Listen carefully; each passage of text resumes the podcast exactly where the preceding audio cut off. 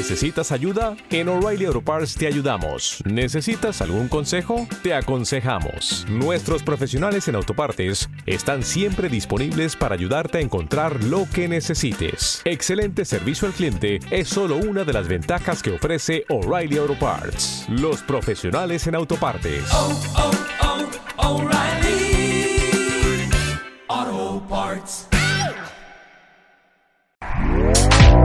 Este podcast forma parte de Evox Originals.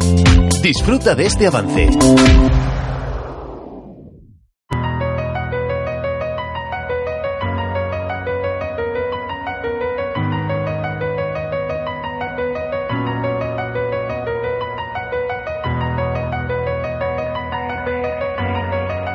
Bienvenidos a la tercera temporada de Astro Bitácora. Después de este parón que hemos tenido por las vacaciones, es la hora de volver a la rutina habitual.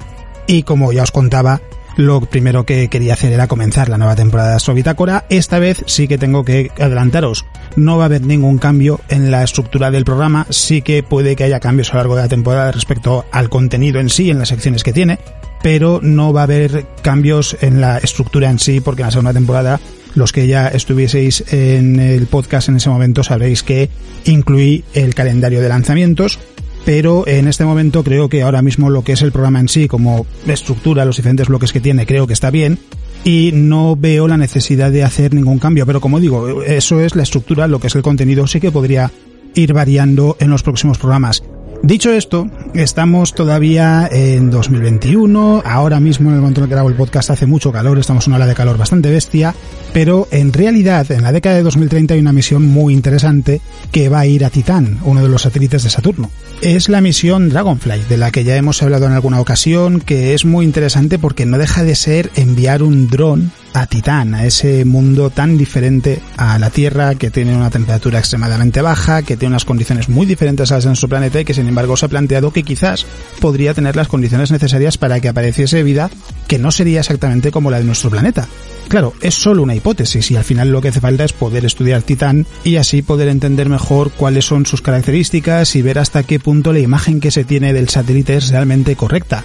Lo interesante de todo esto es que esta vez es una misión que no va a ciegas, ya se sabe cómo es Titán, antes había que hacer muchas suposiciones, y en estos momentos resulta que la NASA ya ha presentado los objetivos científicos de Dragonfly, así que aprovechando esa noticia, lo que vamos a hacer es hablar de una de las misiones más interesantes de la próxima década y que en realidad no va a dar muchas noticias seguramente en los próximos años, pero que nos sirve también pues para romper un poco esa dinámica de las últimas semanas en cuanto a grandes misiones que tienen que ver con la exploración del espacio, con el turismo espacial, con la luna y que nos sirve para recordar que sí, que ahora mismo hay muchas cosas pasando respecto a la exploración de la luna, que si una base lunar en 2030, que es el programa Artemisa, etcétera, etcétera, que es el turismo espacial, pero la ciencia sigue las misiones a otros lugares del sistema solar siguen y esta de Dragonfly, así como las que ya hemos comentado alguna ocasión a Venus, son muy interesantes. Así que en este programa vamos a comenzar la tercera temporada de Astrobitácora hablando de Titán y de la misión Dragonfly. Soy Alex Beiro, divulgador científico, y esto es Astrobitácora.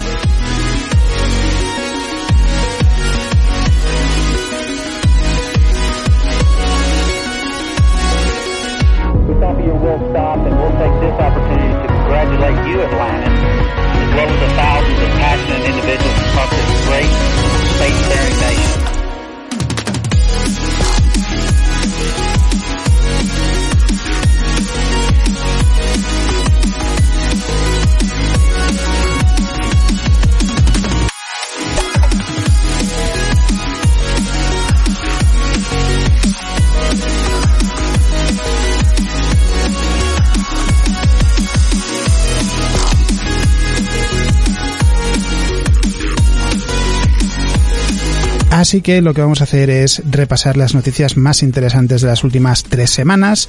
Y hay que decir que al estar en verano en el hemisferio norte es verdad que la cantidad de noticias que se publica es bastante más baja, pero aún así ha habido algunas bastante interesantes, eh, algunas que tienen que ver con el turismo espacial, pero también algunos estudios que han resultado francamente llamativos. Y de hecho vamos a empezar hablando del turismo espacial porque una de las preguntas que ha surgido a raíz de los vuelos de Jeff Bezos y de Richard Branson es hasta qué punto podría ser contaminante la industria del turismo espacial. En estos momentos la realidad es, en comparación a otros sectores, como el de la aviación, por ejemplo, pues poca cosa. Pero claro, si nos quedamos en este volumen, si como se quiere se llega a unas cifras mucho más altas, el panorama puede cambiar. Y no hay que olvidar que el turismo espacial está dando sus primeros pasos y que el impacto medioambiental está presente desde ya. Y eso es buena noticia, en realidad. Que decir que el impacto medioambiental es algo que cada vez está más presente. De momento nos hemos encontrado con un par de vuelos de turistas espaciales, pero se quiere subir ese ritmo mucho y sabemos que estamos hablando de viajes que son de corta duración, porque en realidad en el caso de Virgin Galactic, la compañía de Richard Branson, lo que se hace es alcanzar una altura ligeramente superior a 80 kilómetros. En el caso de Blue Origin es un poquito más, se llega a unos 110 aproximadamente. Y lo que se hace es simplemente llevar a los grupos de turistas espaciales que vayan en las naves al borde del espacio. Son vuelos de apenas 10 minutos, no tienen una duración muy larga.